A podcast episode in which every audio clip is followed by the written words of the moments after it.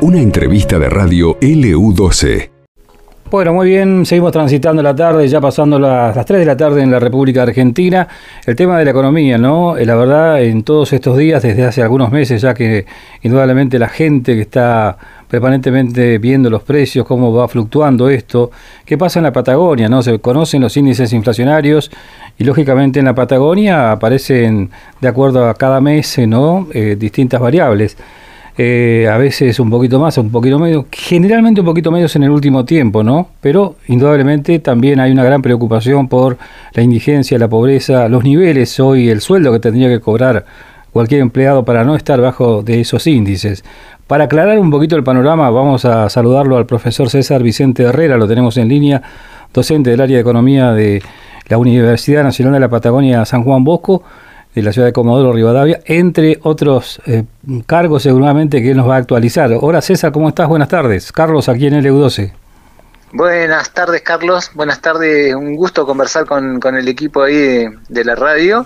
Y sí, nosotros, yo soy eh, docente de, sería de macroeconomía, pero eh, conduzco una materia que se llama política macroeconómica. Uh -huh. Ayudo a política macroeconómica, o sea, es la combinación entre, entre política y macroeconomía, como para no perder de vista que eh, la política es la que domina a, a, a la economía. Claro. después estoy de ayudante en finanzas públicas y soy docente de macroeconomía básica, que acá se llama Economía 2. Y además este dirijo un observatorio que nosotros empezamos hace muchos años, en el año eh, 2011, sí. eh, a, a, trabajar sobre economía de los recursos naturales. Ahí eh, hacíamos epicentro en la cuenca del Golfo San Jorge, pero trabajamos todo lo que es petróleo, gas y energías renovables. Uh -huh. Y después en este campo de los precios, eh, lo hacíamos con mi compañero, el licenciado Alejandro Jones, en una materia, lo hacía yo personalmente, pero así discontinuamente, y desde el año 2016 lo pasamos a, al Observatorio de Economía de la Facultad de Ciencias Económicas, y venimos desde ese año haciendo mediciones que antes las hacíamos físicas con ayuda de algunas organizaciones, un tiempo con la TECH, la Asociación de Trabajadores de la, de, del Chubut, de la Educación de la provincia del Chubut, y después este desde el año 2020 hacemos una misión, una mm, revisión electrónica de precios en supermercados a través de la base de precios justos y entonces empezamos como a automatizar el proceso. Uh -huh. Esto nos ha permitido en el tiempo, el año pasado siempre hacíamos Comodoro Rivadavia y Radatili, que es la serie más, más longeva que tenemos. Claro. Y el año pasado en octubre eh, incorporamos a Puerto Madryn, Trelew en la provincia de Chubut y la vecina ciudad de Caleta Olivia, que son como hermanos acá porque integramos un espacio geoeconómico de la cuenca del Golfo San Jorge que nos divide solamente el puesto Ramón Santos y ahora con mayor utilización de tecnología, programación, algo de inteligencia artificial, eh, estamos incorporando este mes, el diciembre, el mes de diciembre es muy importante porque genera la base para lo que sería el año 24, uh -huh. estamos incorporando a um, Esquel, eh, Rawson, la capital provincial de Chubut, Río Gallegos, la capital provincial de Santa Cruz, y Radatili, que no lo publicamos porque nos dio bastante cercano a Comodoro Rivadavia y nosotros siempre lo hacíamos como un espacio. Entonces, estos son canastas básicas alimentarias y canastas básicas total. Medimos, mm. los, tenemos una canasta para toda la Patagonia igual, que es la canasta del INDEC, y ahí medimos los precios un mes a otro mes, a otro mes, a otro mes, y ahora hemos incorporado Río Gallegos, por eso estoy aquí charlando claro, con claro. ustedes nuevamente. Y bueno, y ha pegado un salto enorme, ¿no? En, principalmente en los últimos meses, me imagino, sí, ese gráfico. Sí, nosotros de gallegos no tenemos los meses anteriores porque esta es la primera medición, pero sí de Caleta Olivia y Caleta Olivia un creo que un 23% el mes pasado, uh -huh. un 19, casi 18,5 el mes anterior, eh, sería eh, el diciembre 23 5 con respecto a, a, noviembre y 19,5 noviembre con respecto a octubre eh, y medimos eh, desde agosto eh, casi todas las mediciones salvo Puerto Madryn nos da que desde agosto que sería porque fue la primera devaluación parecería lejana pero uh -huh. fue producto de esa de, de, la elección de cuando ganó Milei con el 30% al día siguiente se devaluó entonces de esa medición de agosto hasta el presente hasta diciembre es 100% en general como para ponerle un, aumentaron los precios a, nivel del, del, consumidor en supermercados. Está bien, ¿y se determinan por rubros también estos? ¿Y ¿Cuáles son los rubros que más se encarecen o levantan un poco esta media, ¿no? esta estadística? Sí, nosotros este, tenemos doble, doble medición en la viñeta que publicamos de Río Gallegos, eh, solamente hicimos hincapié en cómo es la composición de una canasta, por eso está la canastita, el dibujo, la referencia de la canastita para un hogar de cuatro personas, dos adultos y dos niños. Entonces esa canastita, digamos, básica indicaría que en Río Gallegos eh, solamente la alimentación de ese grupo familiar eh, eh, 250 mil pesos. Y eso nosotros en nuestra medición lo hemos dividido en ocho rubros. El principal para ustedes es carnes, y que está con un 26,45 y después lo, el tema de, lo, de las harinas y los productos asociados, el pan y las harinas y los productos asociados, galletitas, este, eh, arroz y demás, que eso comporta en la proporción de la canasta un 26, cerca un poquito más del 26%. Las frutas y las verduras, que venía siendo el rubro más importante en las canastas, nos llamaba la atención en, estas que medimos en toda la Patagonia, porque con el aumento que habían pegado las frutas y verduras hasta el mes de diciembre, las hacía el rubro más importante quitando ese espacio tradicional de la carne, que siempre fue el rubro más que, más peso tiene en, la canasta alimentaria, pero este ahora en mes de diciembre bajó, entonces como Río Gallegos es la primera vez, eh, creo que está en el, en el orden del 23%, y después lácteos, huevos y eh, productos lácteos, quesos y huevos, que sería el otro cuarto rubro, en general está entre un 11 y un 13%, podemos ponerle 12%, y ahí en esos cuatro grandes rubros tenemos más de lo, cerca del 90% de la canasta de alimentos. Claro. el nivel de indigencia y de pobreza eh, es, distinto de acuerdo a la región que midamos en la Argentina? No, no estamos tan diferentes. O sea, nosotros, como te decía eh, y le conto a la, audiencia, desde el 2009 que hacemos mediciones, mm, digamos así, en, el tiempo, y en el 2009, eh, para, en este caso, para, para ver un conjunto empresarial asociado al gremio ESMATA eh, de los automóviles, de la, parte de reparación de automóviles. Quería ver si era cierto que la zona patagónica tenía un diferencial importante con respecto a la zona a la zona centro. Entonces medimos desde Neuquén y Viedma todo para abajo las principales ciudades incluyendo, este, ¿cómo se llama?, eh, en Río Grande y Ushuaia. Eh, cuando hicimos esa, esa medición, era como que si uno tomaba una línea de Buenos Aires, decía, bueno, mira, Neuquén eh, 13%, Viedma 14%, eh, Puerto Madryn 15%, 16%, Comodoro 18%, Río Gallego 22, 23%, Ushuaia casi 30%. Esa era la diferencia que había en las canastas. Pero lo que sucedió después, esto lo empezamos a ver cuando, se, cuando empezamos a medir más electrónicamente las cosas, en el año 2018 fui a un supermercado de Caleta Libia con mi hija que me ayudaba a medir en ese momento y un gerente de supermercado nos enseñó una app eh, comprando se llamaba en ese tiempo y realmente aprendimos a modificarle el, eh, digamos, el celular diciéndole como que estábamos en Posada, medíamos Posada, como estamos en, Rosario, entonces medimos todas las ciudades de la Patagonia y nos dimos cuenta, yo siempre me acuerdo que había ido y había hecho un gran relevamiento en Caleta me tomé todo un día, mañana y tarde, anduve todo el día en los supermercados cuando volvimos siempre me había quedado un Sprite, me, quedó gaseosa lima limón en base de 1,5. Entonces ahí mismo termino ese, ese trabajo, por lo menos el relevamiento, me tomo un avión y me voy a Buenos Aires a acompañar a mi hija que ingresaba a la universidad y que hacía un curso de ingreso, entonces me lo voy a acompañar.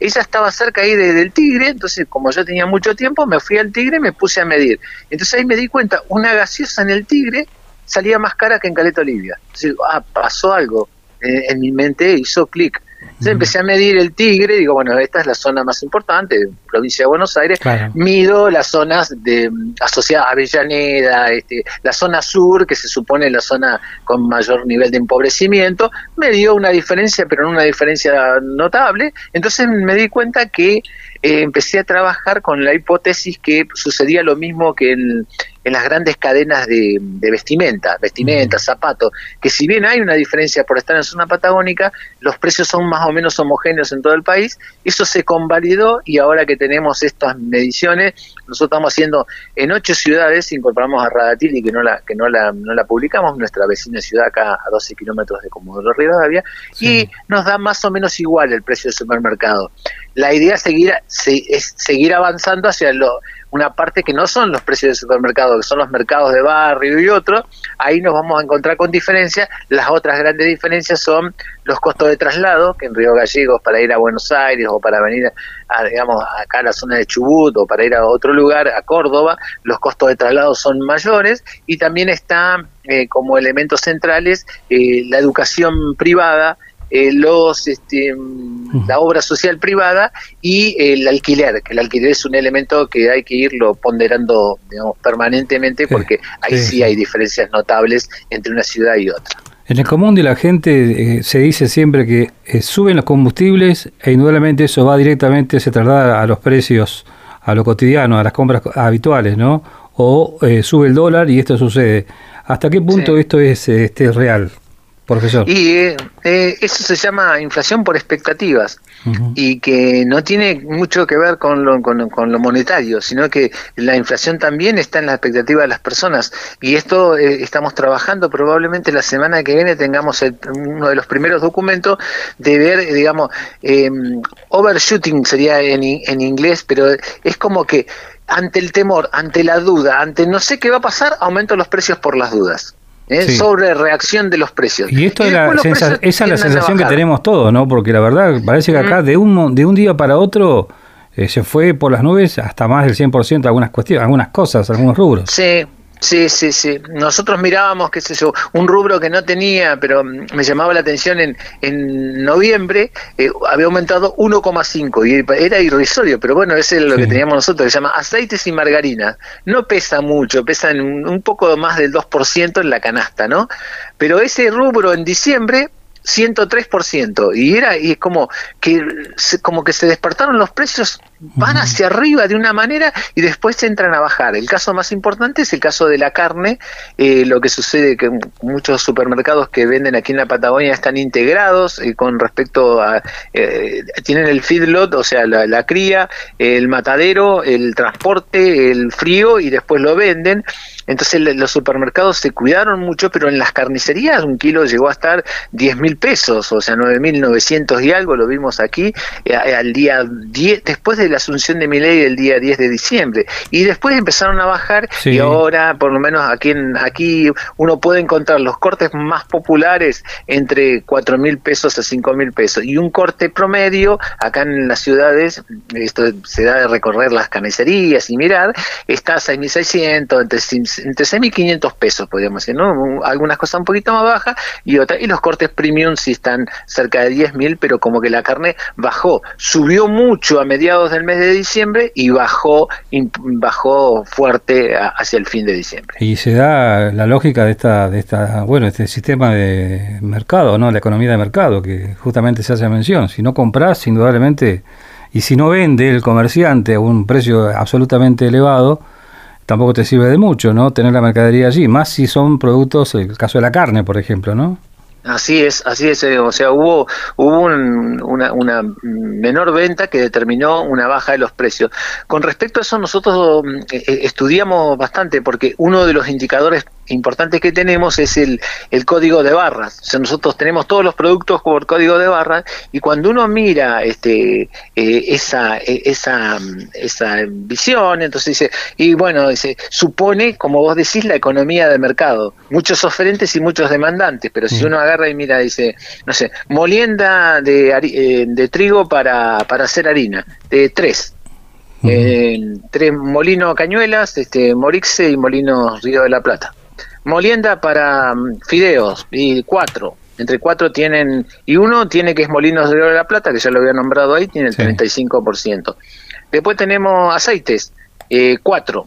Y ahí también está eh, Cañuelas, que ya la habíamos nombrado en la 1. No lo nombré en la 2, pero está en la 2 y lo nombré en las 3. Entonces, cuando uno se encuentra eh, el, mercado concentrado argentino, azúcar, no sé, Ledesma tiene una gran proporción del mercado, mercado yerbatero, eh, establecimiento Las Marías tiene un porcentaje muy grande. Entonces, acá opera distinto, porque en un mercado de competencia perfecta, si nosotros no le compramos, el precio debería ir al precio de mercado, que sería un precio bastante más barato. Pero al ser oligopólico, lo que hace es aumenta por las dudas, ves si compramos, si no compramos, si no compramos, si no compramos, empieza a bajar un poquito, pero todo aumentó mucho, como vos bien decías, en el orden del, no sé, el que menos aumentó el 20 y el que más aumentó el 100, y después empieza a bajar poquito, digamos, ¿eh? 10, 12%, 15%. La carne es un ejemplo no eh, digno de ser estudiado porque es un mercado que reacciona bastante distinto al de los otros productos pero en otra vez se los, se los cuento, y vuelvo hacia atrás. Pero la vuelta hacia atrás no es al precio de mercado anterior, es un precio donde nosotros lo aceptemos al nuevo nivel como y compremos. Entonces, ¿qué es lo que dice la teoría? Y que si uno es oligopólico, se va a poner de acuerdo o va a pelear. Si pelean, guerrean, como sería la competencia de mercado que está asentada a fuego en muchas personas que no tampoco no comprenden mucho el funcionamiento de los mercados, pero que los ha permeado el, discurso el discurso del ahora presidente. Entonces dice, si no, si guerrean, pierden todos. Esto pueden ir a los libros de economía. Si guerrean, pierden todo. Y si se ponen de acuerdo, empiezan a ganar. Entonces yo vendía 10 este, 10 elementos a 10 pesos cada uno, ahora lo aumenté a 100%, eh, lo aumenté a 20. Necesito vender 5 para tener el mismo. Si vendo 6, ya tengo una ganancia super normal. Si vendo 7, y así va poniendo los precios, nos va mm, testeando, porque eso se llama eh, asimetría de la información. Y ahí les comento que nosotros tenemos una web de precios de la Universidad de la Patagonia, de nuestro observatorio, donde ahí tenemos algunos productos, cerca de 400, donde buscamos trabajar, y lo vamos a hacer mucho más profusamente ahora durante el año 2024, nosotros estamos de vacaciones, pero como ha sido un enero atípico, estamos aprovechando como para como para trabajar y salir en los medios y, acompañar a, las personas en esto que sería darles información sobre lo que está sucediendo. Hay precios de Río Gallegos y ahora le paso a la producción que tan amablemente me atendió eh, el, link de la web, así ustedes lo pueden, eh, lo pueden difundir. Perfecto. Eh, profesor, estamos hablando con César Vicente Herrera. ¿Qué aporte le ha dado la inteligencia artificial al trabajo que ustedes desarrollan? Y es mucho. Nosotros estamos utilizando, eh, aprovechando para hacernos nuestro propio chat GPT, pero hasta ahora aquí lo que hacemos es que muchas veces eh, manejamos que son cerca de 17 mil precios en Comodoro, son cerca de 14 eh, mil en, Río Gallegos. Entonces, esa cantidad, algún producto no aparece, por ejemplo, que sea yerba X en envase de 500 no aparece. Entonces, con un programita de inteligencia artificial estamos completando esos precios en función de lo, que sucede. El resto es todo programación en Python, pero la inteligencia artificial, por lo menos yo en el modo que yo la tengo vista, no es la panacea, no resuelve todo, pero viene a generar un cambio muy importante, tanto en el formato de lo que nosotros hacemos, de, en este caso de investigación aplicada, digamos, a, los precios, como en el formato que tenemos para la, este, ¿cómo se llama? Para la, enseñanza, ¿no? Eh, esta enseñanza tradicional, que por ahí algunos colegas todavía repiten, como que el profesor es detentor del conocimiento, ahora el chat GPT con errores eh, lo tiene muchísimo más claro que uno, entonces uno tiene que buscar eh, formas distintas de apropiación del conocimiento por parte de esos alumnos que después de la pandemia eh, son muy diferentes a los alumnos de antes de la pandemia. Eh, por un lado, bueno, estamos hablando de, precios, de, números, hablamos del costo de la canasta básica. ¿Y qué pasa, qué relación tiene con los sueldos que prácticamente han quedado estancados y no sabemos hasta cuándo? Yo acompaño a un amigo personal desde hace muchísimos años, trabajamos juntos este tema de los precios por allá por el año 2000, 2003, 2004, que también había habido una salida de la convertibilidad, se llama Marcelo García, y él sigue una serie, así que el otro día estuve ayudándolo, corrigiendo, pero más que nada haciendo algún aporte eh, en los sueldos de los estatales de la provincia del Chubut, y realmente eh, era pavoroso porque con este en diciembre habían perdido un 35% del poder adquisitivo y ahora si esto se manifiesta en enero y febrero eh, sin sin poder este, nuevamente tener ajustes salariales, esto también pasa en el segmento de los jubilados y pensionados, realmente nos va a poner ah, con un nivel de pobreza altísimo en la República Argentina y nos va también a, a ir generando este, condiciones o formatos o nuevas formas de relacionarnos, yo creo que en, gran parte, eh, volviendo un poquito para atrás con el tema de la inteligencia artificial, nosotros estamos probando lo que se llaman boot, que el boot es, eh, voy saco una foto en el supermercado, esa foto viene, hay un programa de, de reconocimiento que la reconoce y la transforma en una base de datos, y entonces eso va a permitir interactuar más con las comunidades, si bien estamos lejos de Gallego, esperemos que en el año 2024 podamos hacerlo, entonces ahí te di un ejemplo concreto de aplicación de inteligencia artificial a nuestro trabajo y cómo eso nos permite, digamos, llegar a, ahora, nosotros sin estar en Río Gallego, podemos estar ocultando los precios que informan los supermercados en la base de precios justos de Nación. Seguiremos en contacto entonces, profesor, en algún momento, en las próximas semanas. ¿eh? sí, sí, no hay ningún problema. De esto, porque uno también, a su estilo, a su modo, no el que está escuchando la radio en la casa, eh, su propio ministro de Economía, no queda otra. Eh, es así, es así y realmente nosotros nuestra búsqueda es de, aporte a la comunidad. Estamos con dos o tres cositas que en febrero por ahí las, vamos a poner en juego.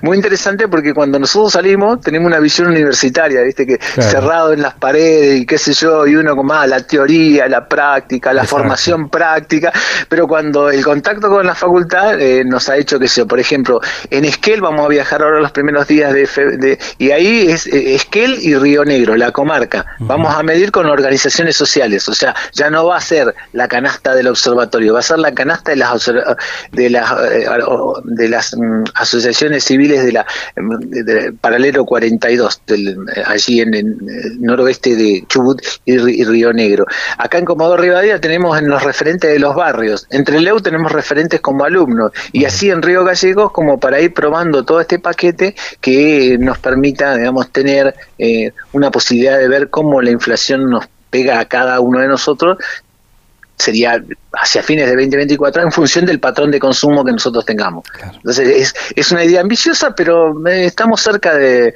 lograrlo, entonces estaríamos entregando una herramienta. Si yo consumo, no sé, pañales X, el otro X, Y, Z, ver cómo esa inflación eh, apega en mi hogar, que puede ser, de acuerdo a patrones de consumo, no ser la misma que el hogar que está al lado. Muy amable, profesor. Muchas gracias por estos minutos. No, Gracias a ustedes, saludos a la producción y les mando eh, los informes de noviembre y diciembre como para que ustedes vayan disponiendo de ellos. Hasta luego. ¿eh? Muy amable, gracias. ¿eh? Bueno, así estábamos entonces el diálogo con el profesor César Vicente Herrera, docente del área de Economía de la Universidad Nacional de la Patagonia Austral, de la Patagonia, digo, de San Juan Bosco, Universidad Nacional de la Patagonia San Juan Bosco de Comodoro Rivadavia, y además, bueno, director ¿no? de este Observatorio Económico de la Patagonia. Esto pasó en LU12, AM680 y FM Láser 92.9.